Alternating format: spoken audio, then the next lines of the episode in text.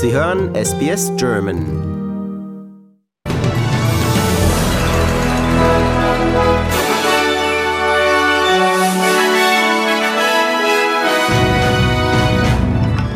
NATO-Erweiterung. Stoltenberg beschwichtigt Türkei.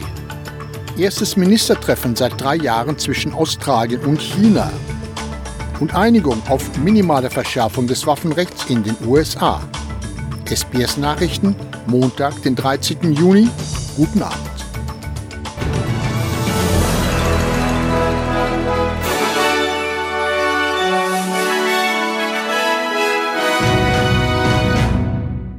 Bei einem Besuch in Finnland, das zusammen mit Schweden dem NATO-Militärbündnis beitreten will, hat NATO-Generalsekretär Jens Stoltenberg die türkischen Sicherheitsbedenken als legitim bezeichnet.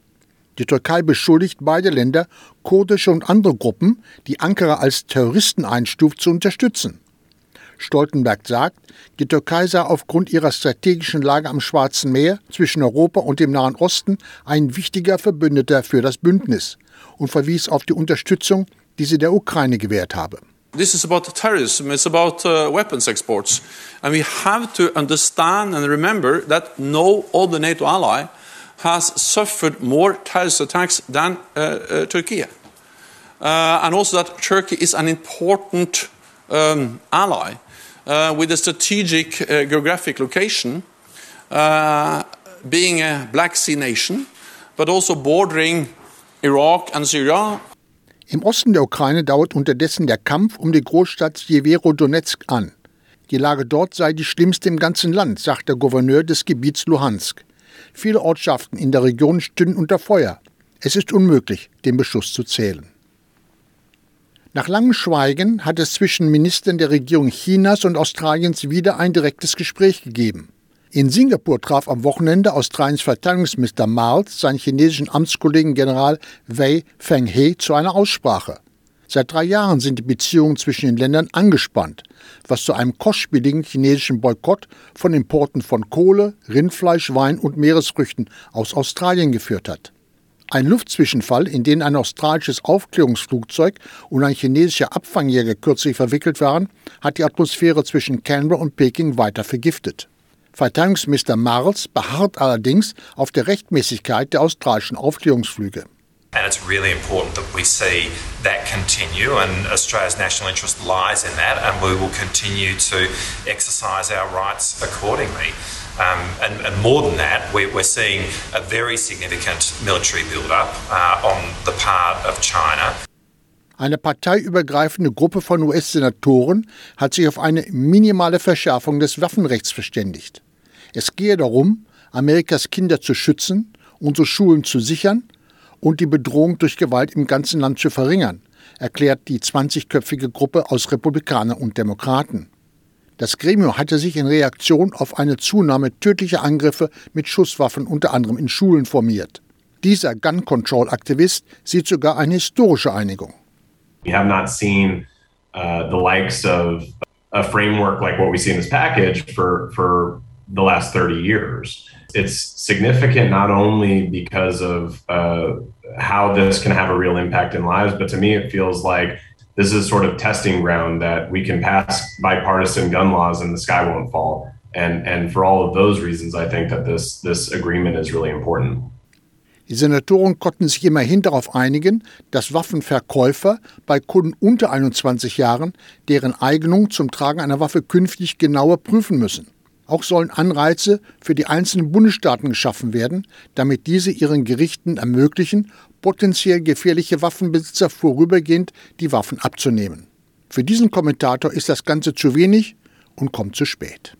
I think it's deeply disappointing that Republican leadership decided to get in league with the Democratic conference in the Senate to put together a gun control bill. Um, you know, that should be a huge red flag for Republican voters going into the fall. Um, you know, Democrats are going to come back for more. So, you know, just because they're framing this as a modest deal doesn't mean this is the last bite at the apple. So, um, it's it's going in the wrong direction.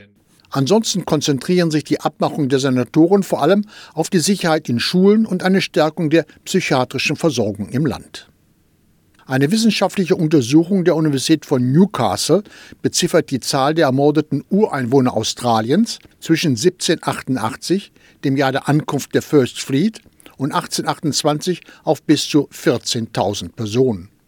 Etwa die Hälfte der Opfer sei nach Angaben der Forscher von Mitgliedern der Polizei oder anderen staatlichen Institutionen getötet worden. Damit ist die Todesrate der Ureinwohner in den ersten 40 Jahren des Forschungsberichts etwa 33 Mal höher als bei weißen Siedlern. Michael Anderson, ein langjähriger Stammesführer der Aborigines, sagt, diese Zahlen seien in der Öffentlichkeit zumeist unbekannt. One of the main impacts that we suffered from our old people was the impact of um, that what they call the scorched earth principle. And that was that, um, as far as they were concerned, they couldn't enslave Aboriginal people. And as a consequence of that, um, they decided that, um, yeah, let's, they're, they're no good, they're not good workers, um, it's very hard to sort of tame them, as they as they were saying, um, but they're they're in the way. Die meisten Massaker fanden in New South Wales statt, das seit der Ankunft der britischen Strafgefangenen ihrer Bewacher etwa die Hälfte des Kontinents ausmachte. In der ersten Runde der französischen Parlamentswahlen haben die Kandidaten des Lagers von Präsident Emmanuel Macron minimal mehr Stimmen als die des neuen Linksbündnisses erhalten.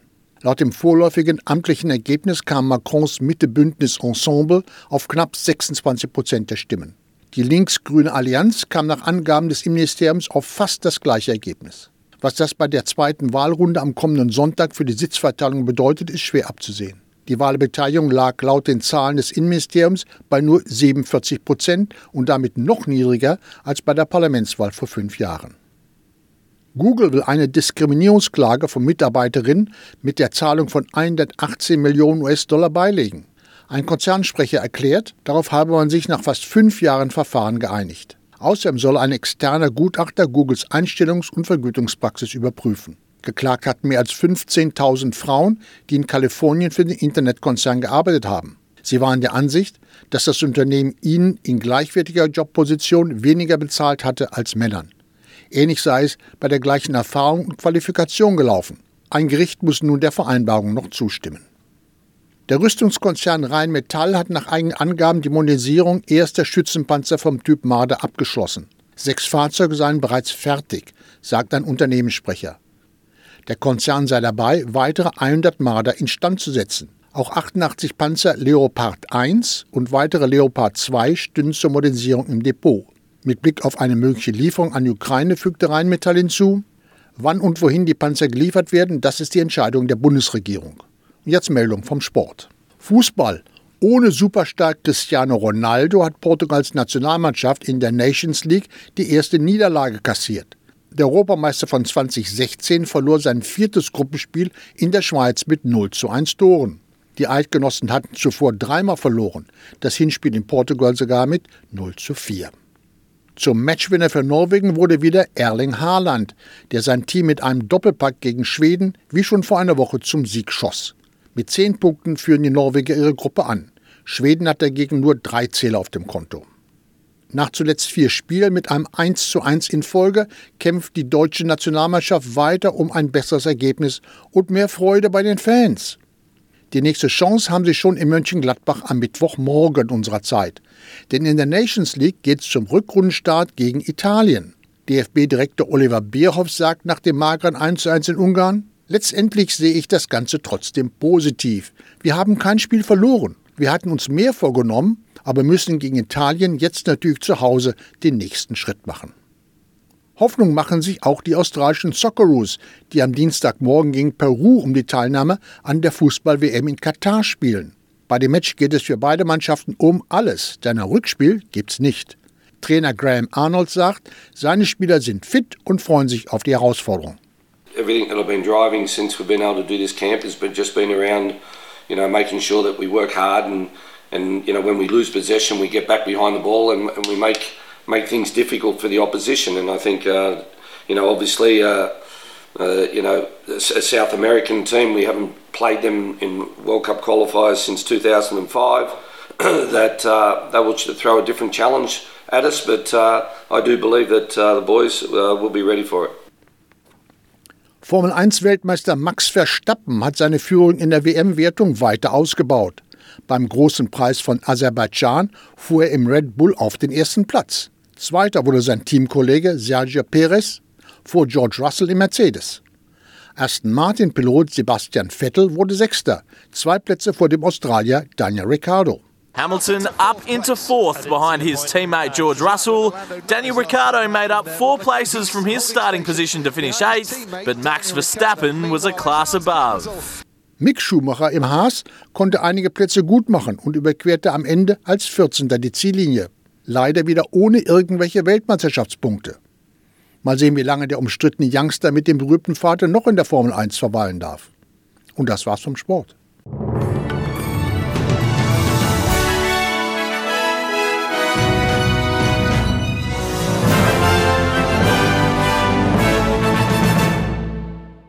Die Wechselkurse für einen australischen Dollar erhalten Sie heute. 66 Eurocent, 70 US-Cent oder 69 Schweizer Rappen.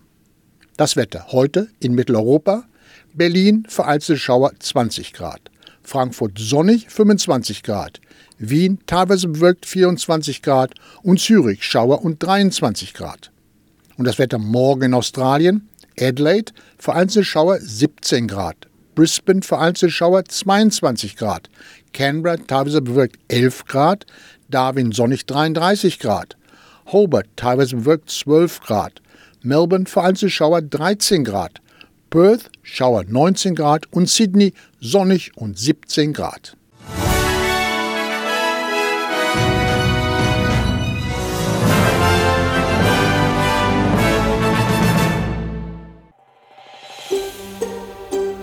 Lust auf weitere Interviews und Geschichten?